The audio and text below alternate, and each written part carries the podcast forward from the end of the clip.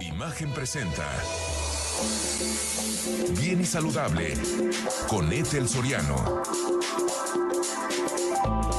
La voz más saludable de México.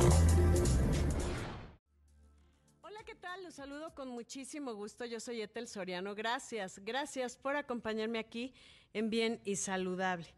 No saben qué gusto me da recibir en esta cabina y de verdad, qué gusto ya conocerte personalmente, querido doctor Eduardo Calixto, médico cirujano, eh, doctor en neurociencias, investigador y jefe del Departamento de Neurobiología del Instituto Nacional de Psiquiatría, Ramón de la Fuente Muñiz, con ahora ya tu libro, porque antes era el otro que ahorita nos vas a comentar, querido Sí. Eduardo.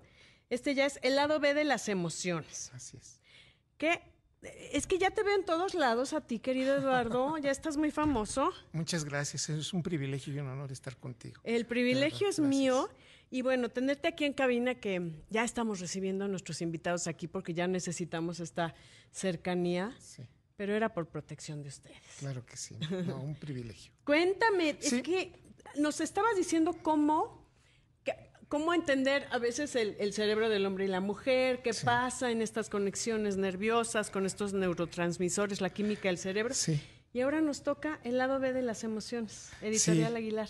De- del, del mismo autor del Perfecto Cerebro Imperfecto, donde hacemos cosas que decimos, pero ¿por qué? Y luego nos arrepentimos. Ah, está increíble. De la, del eh, Amor y Desamor en el Cerebro, donde platicamos 20 historias de amor y qué sucedió en el cerebro, y de Un clavado a tu cerebro. Eh, el lado B de las emociones es tratar de entender que de las emociones también tiene un espacio que a veces no le hacemos caso y que por ahí, por ejemplo, podemos entender para adaptarnos mejor. La gran mayoría de las veces, Etel, cuando estamos llorando, te decimos, no, no llores. Y, pero, pero Sí. ¿por qué no, no? Y luego también nos aplican el, no te enojes.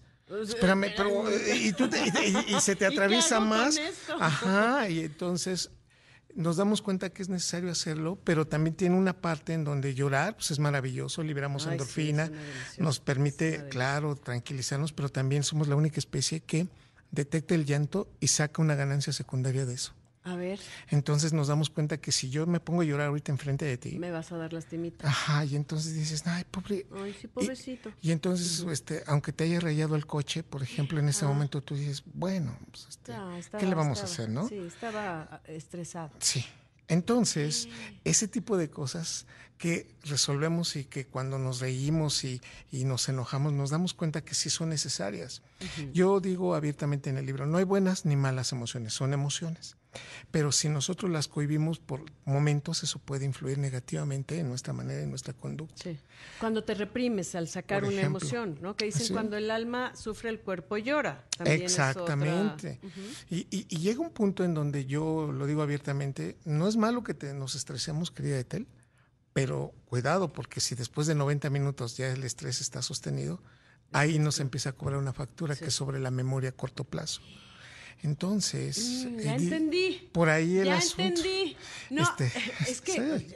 a ver, hablamos de la intoxicación de estrés, que es la hormona del cortisol, la hormona del estrés. sí. Una cosa es el estrés, el que nos sirve para correr, para, Para actuar, adaptarte, para, ¿no? sí. Pero cuando ya se vuelve crónico ya es un problema.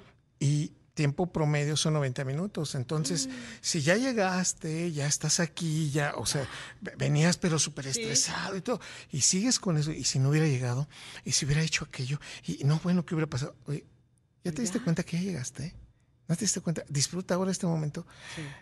A- a- en el libro tengo la, digamos, la manera de, de contar la historia, pero de una manera cotidiana. Entonces hay personas que llegan tarde a un sitio y se descompone el, el asunto porque no saben manejar el estrés.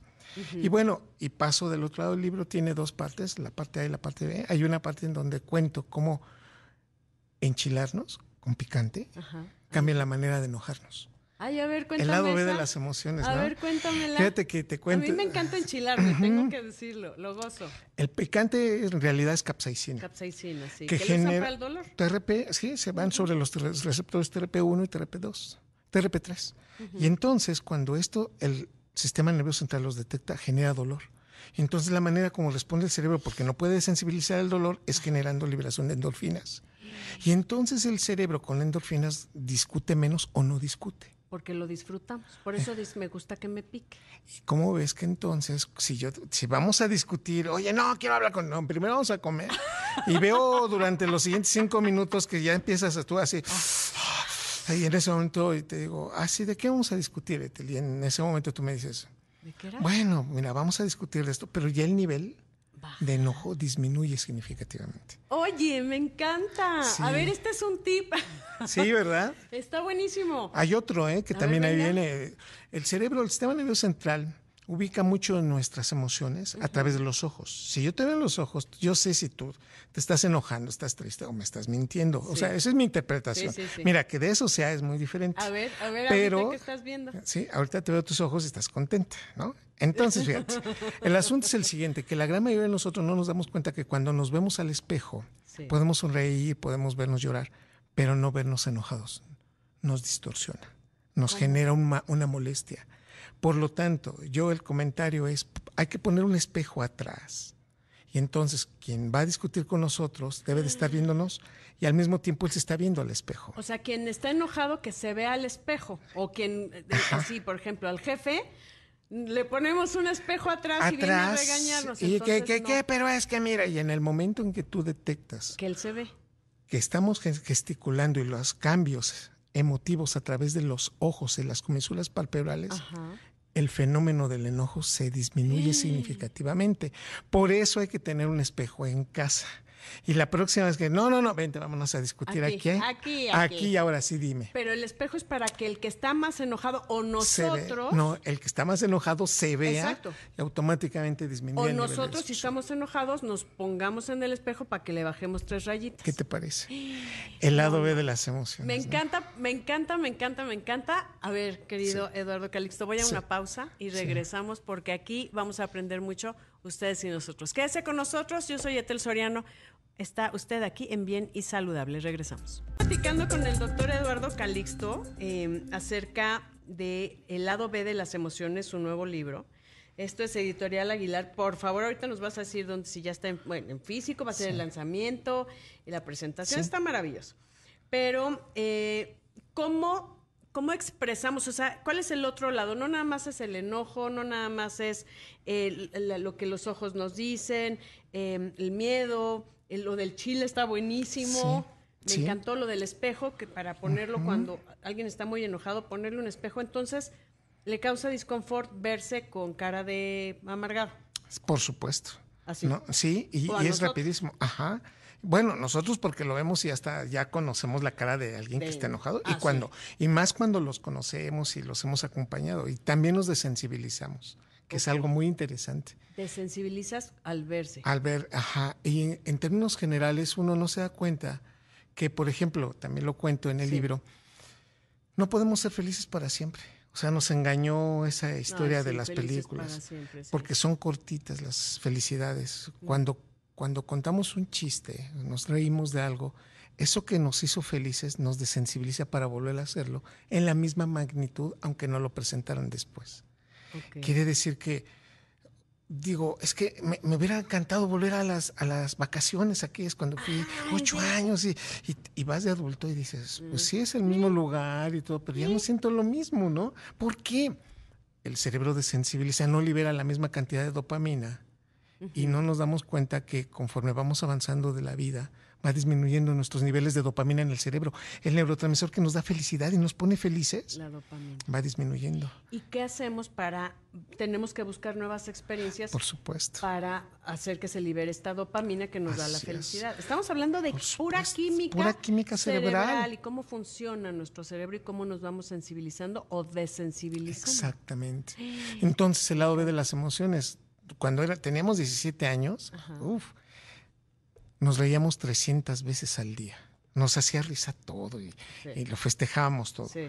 Después de los 50 años nos reímos no más de 80 veces al día y volteas y dices, ¿pero por qué? Es una disminución natural que tiene el cerebro de dopamina.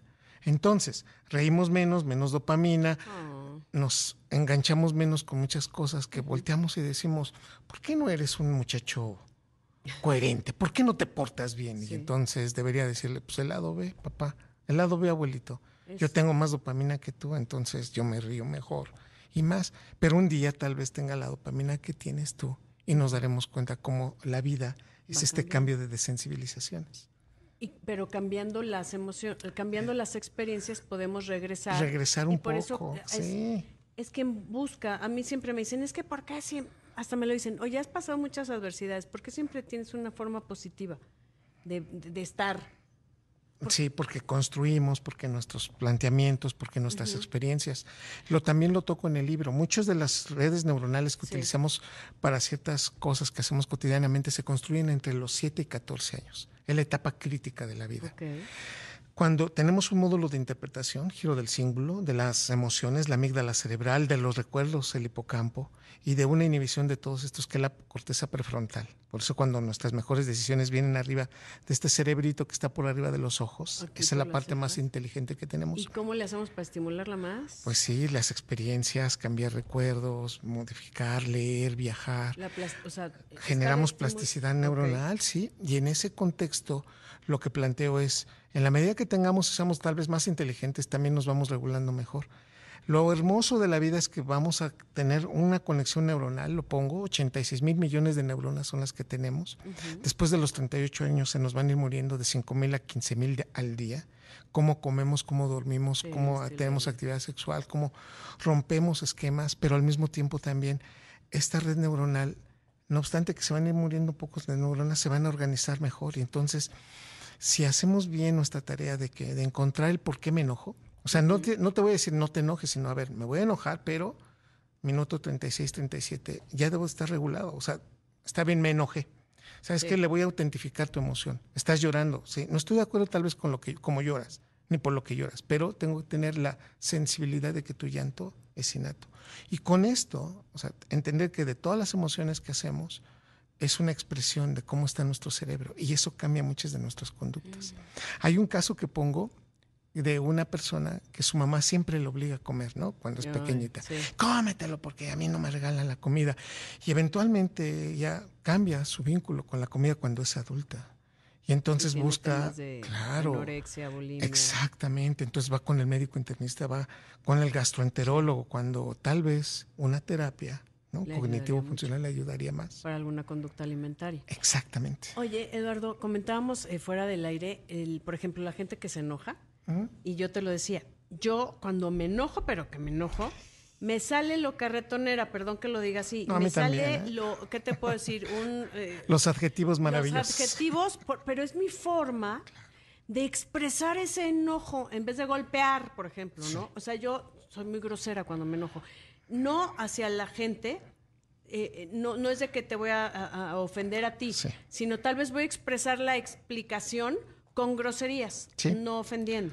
Es algo tan hermoso que tiene el cerebro decir groserías y si lo valoráramos más, nos lo permitiríamos mejor.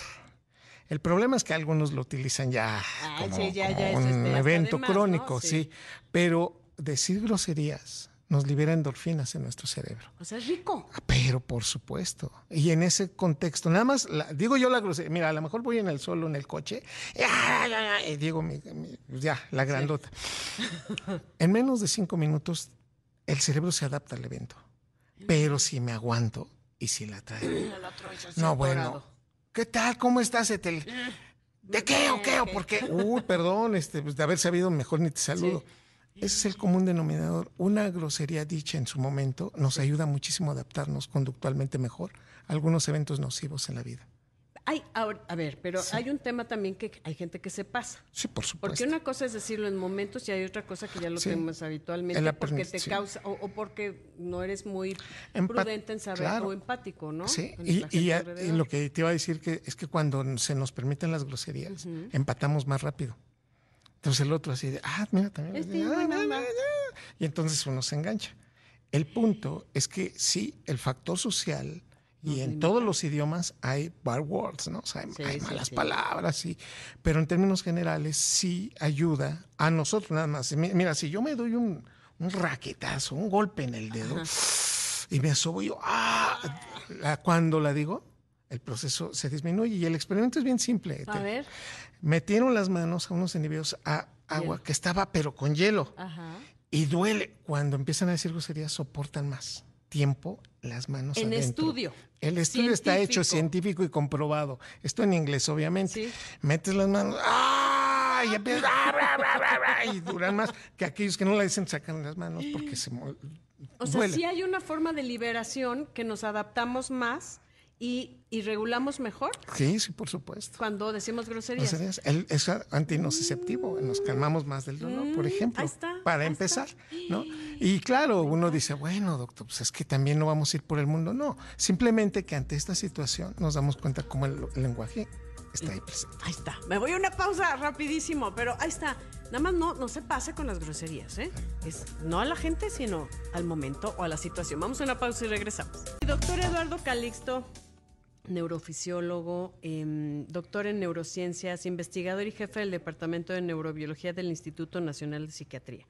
Comentábamos acerca de tu libro, El lado B de las emociones, que bueno, se me hace fantástico, fantástico, porque es del día a día Sí, es cosas que entendemos y que podemos ver cómo cambiar si no estamos haciendo lo adecuado. Eh, comentábamos fuera del aire, Eduardo, que cuando eh, estás así enojadísimo y no puedes decir groserías porque tal vez no es o, o no te lo permites o no estás en el contexto adecuado o lo que sea, eh, tu cuerpo lo expresa después con, con algo como de ansiedad. Estás así de agarrándote el pelo, como las manos, como ay, porque te faltó liberar. claro, porque te, nos los prohibieron tal vez de chicos o de niños.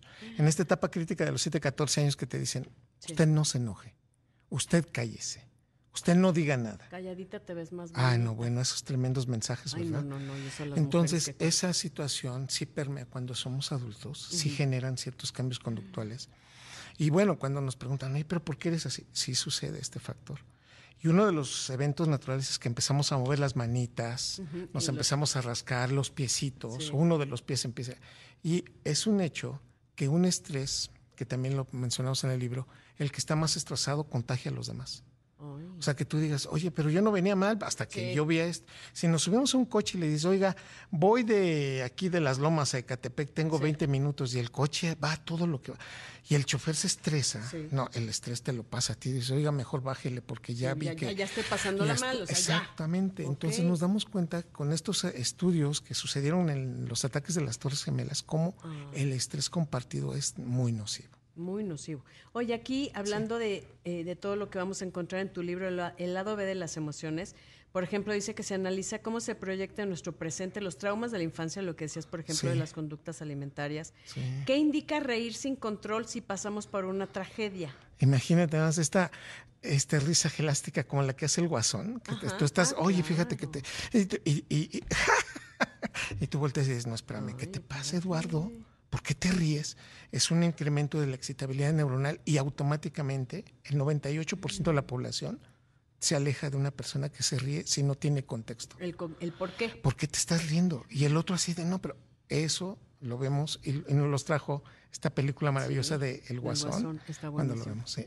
Ay, a ver, nos queda poquito Sí. tiempo. Dime cómo vamos a invitar a la gente, cómo lo podemos encontrar el lado B de las emociones aquí que nos está siguiendo a través de Imagen Multicast, canal 3.4 de televisión abierta 162 de Sky o en YouTube, Imagen Multicast en vivo o Excelsior TV en vivo. Ve este libro, editorial Aguilar, El lado B de las emociones del doctor Eduardo Calixto. Lo tienes en físico, en digital. Y en audiolibro, Ay, en los tres, claro, y está ahí. Órale. Y se va a presentar el miércoles 26 de julio en la Casa Universitaria del Libro, Orizaba número 24, Aquí en la Ciudad a las 7 de la noche en la Ciudad de México, y está a la venta en todos los puntos de venta ya. A ver, repíteme dónde se va a presentar en Orizaba, la casa. Casa Orizaba. Universitaria del Libro, así que es de la UNAM, este, Ajá. en Orizaba número 24 en la colonia Roma, el próximo miércoles 26 de julio a las 7 de la noche. A ver, no, no. Tenemos un minutito. Dime otro tip rapidísimo. Así De- ya nos dejas decir groserías. Sí. Eh, Llorar. comer yo, a ver, llorar. Lloremos. Cuando alguien llora, automáticamente libera una endorfina, ¿sí? la beta endorfina con, con encefalina, y entonces nos regulamos más rápido. Llorar, si lloráramos más, seríamos una mejor especie. Si nos permitiéramos llorar, nos adaptaríamos más a un problema y no tendríamos tantas cosas. Pero cuidado, si lloramos mucho, nos vamos a dormir más rápido, pues nos tranquiliza, o nos va a dar más hambre, porque el cerebro está consumiendo más glucosa. La emoción que más consume glucosa y oxígeno es el llanto. Por eso y metemos mucho oxígeno y después de llorar te digo, pues vámonos por una pizza. Pues vámonos, ¿y qué Y crees? ya Y la agarré, comemos. agarré Por supuesto. pila. El lado B de las emociones. Ay, qué maravilla. No, no, no, esto está maravilloso. El lado, el lado B de las emociones, doctor Eduardo Calixto, editorial Aguilar, lo puede conseguir ya en físico, en digital, en audiolibro. Dese la oportunidad de conocer cómo funciona nuestro cerebro y el por qué nuestro cuerpo reacciona así o de una forma u de otra a través de las emociones. Fantástico. Me encanta, me encanta. Y la invitación está abierta, querido Por Eduardo. favor, muchísimas gracias. El- Un honor. El honor es mío, de verdad, muchísimas gracias. Gracias, queridos amigos. Yo soy Etel Soriano y por favor, para estar bien y saludable, lea el libro y cuídese. Imagen presentó Bien y Saludable con Ethel Soriano. La voz más saludable de México.